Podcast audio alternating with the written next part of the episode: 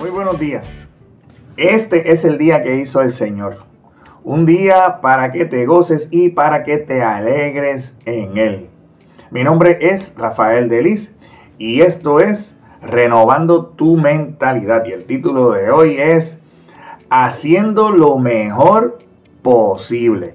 Y la pregunta de hoy es, ¿cómo estamos usando lo que Dios ha puesto en nuestras manos? Mi esposa, Mari Carmen, es maestra. Ella da clase de grado preescolar. Y todos los comienzos del curso, no falla. Eh, ella siempre me viene a contar acerca de sus estudiantes y me encanta escucharla describir a los nuevos estudiantes que llegan. Y ella muy rápidamente puede identificar los diferentes talentos que cada uno de ellos tiene. Ella me ha demostrado a través de los años que ella no se enfoca en lo que le dijeron acerca del estudiante antes de que llegara al salón. Que si es lento en el aprendizaje, que tiene conducta desafiante o que tiene problemas del habla, en fin, eh, una infinidad de cosas que le comunican en preparación a llegar los estudiantes a su salón. Y si ella se enfocara en eso, tal vez ella no podría ver realmente el potencial que hay en cada uno de ellos y que se va desarrollando a través de todo el curso. Asimismo, Dios ha puesto en nosotros, en ti, en mí, capacidades que tú y yo estamos llamados a desarrollar a lo largo de nuestras vidas. Dios mira cómo nosotros deseamos glorificarlo en todo lo que hacemos, a pesar de que a veces fallemos en el intento. Te invito a que busques en el Evangelio según Lucas, en el capítulo 19, versículo 26. Allí podrás leer estas palabras. Sí, respondió el rey, y a los que usan bien lo que se les da, se le dará aún más. Pero a los que no hacen nada, se les quitará aún lo poco que tienen.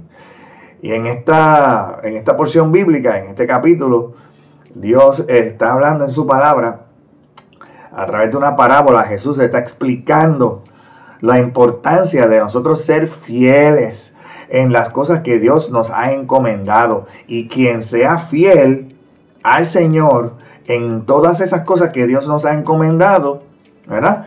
No sufrirá pérdidas, será recompensado.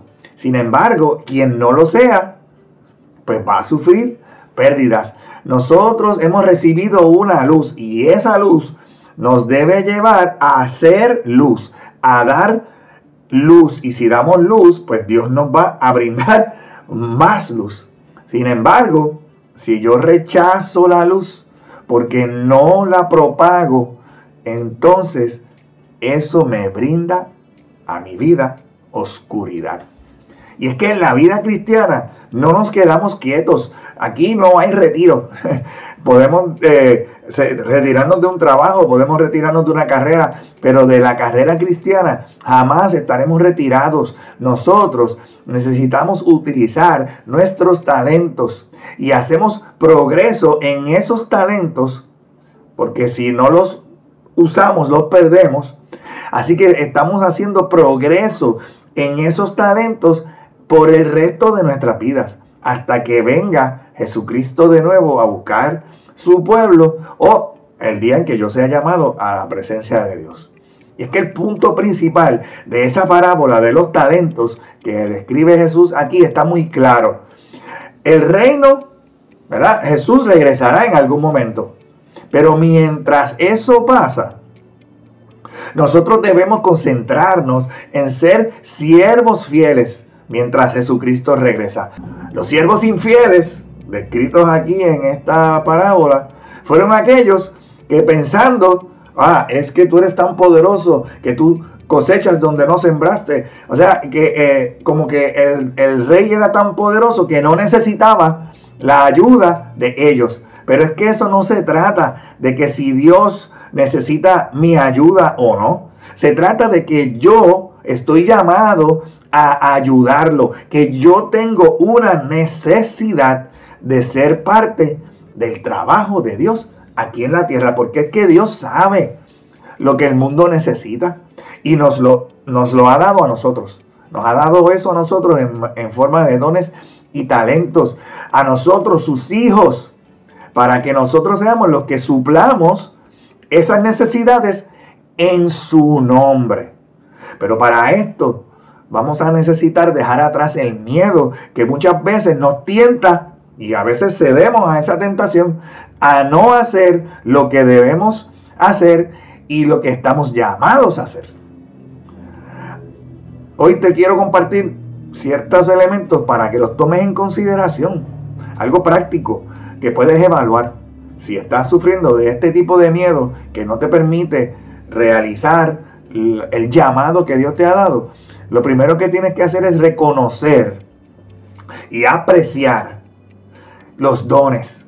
Tómate un tiempo para reflexionar sobre esos dones y talentos que Dios te ha dado. Yo te aseguro que Dios ha puesto algún don en ti y apreciar y reconocer esos dones.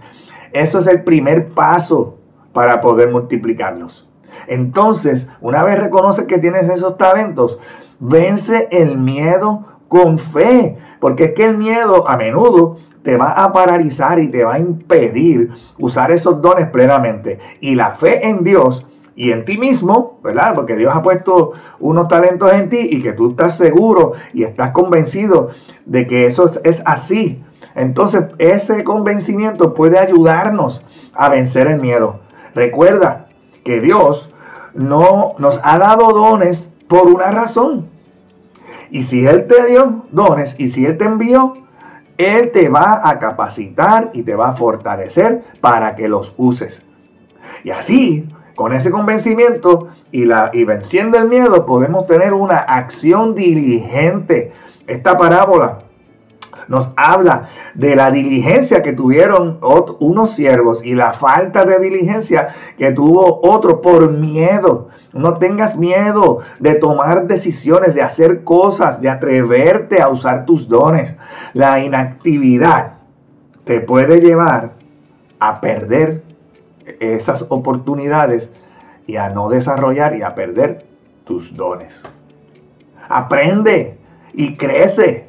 Busca constantemente maneras de desarrollarte, de crecer en esos dones. Y eso lo vas a poder hacer solamente por medio de la práctica. Jamás vas a poder desarrollar algo que no has decidido practicar. Y la educación continua y la mejora personal son claves para multiplicar eso que tú has recibido. Entonces, puedes compartir y servir a otros. Multiplicar los dones no se trata de un beneficio personal, sino que es más de servir a los demás. Usa esos dones para ayudar a los demás y contribuir al bienestar común. Y tú verás, tú te encargas de los asuntos de Dios y Dios se va a encargar de tus asuntos. Y vas a necesitar persistencia y paciencia. Porque la multiplicación de los dones va a conllevar tiempo y vas a necesitar ser persistente y paciente. No te desanimes, especialmente cuando te enfrentas a dificultades, desafíos o tienes situaciones que te empujan hacia atrás. Y ten gratitud y responsabilidad. Siente gratitud por lo que tienes. Dale gracias a Dios por los dones que tienes, aunque los veas pocos. Dale gracias a Dios y sé responsable en el uso de esos dones. La responsabilidad. Con lo poco que tienes, usándolo responsablemente y eh, confiando en eso que Dios te ha dado, vas a poder tener fe para de lo poco llegar a lo mucho. Hoy es el día de hacerlo. Hoy es el día de ser diferente. Hoy es el día de hacer la diferencia. Es hoy. Porque si siempre piensas en mañana, en mañana, no lo vas a hacer porque mañana nunca llega. Hoy es el día que hizo el Señor para que te goces y para que te alegres en Él, que tengas un excelente resto del día y que Jehová te continúe bendiciendo en el nombre poderoso de Jesús. Amén.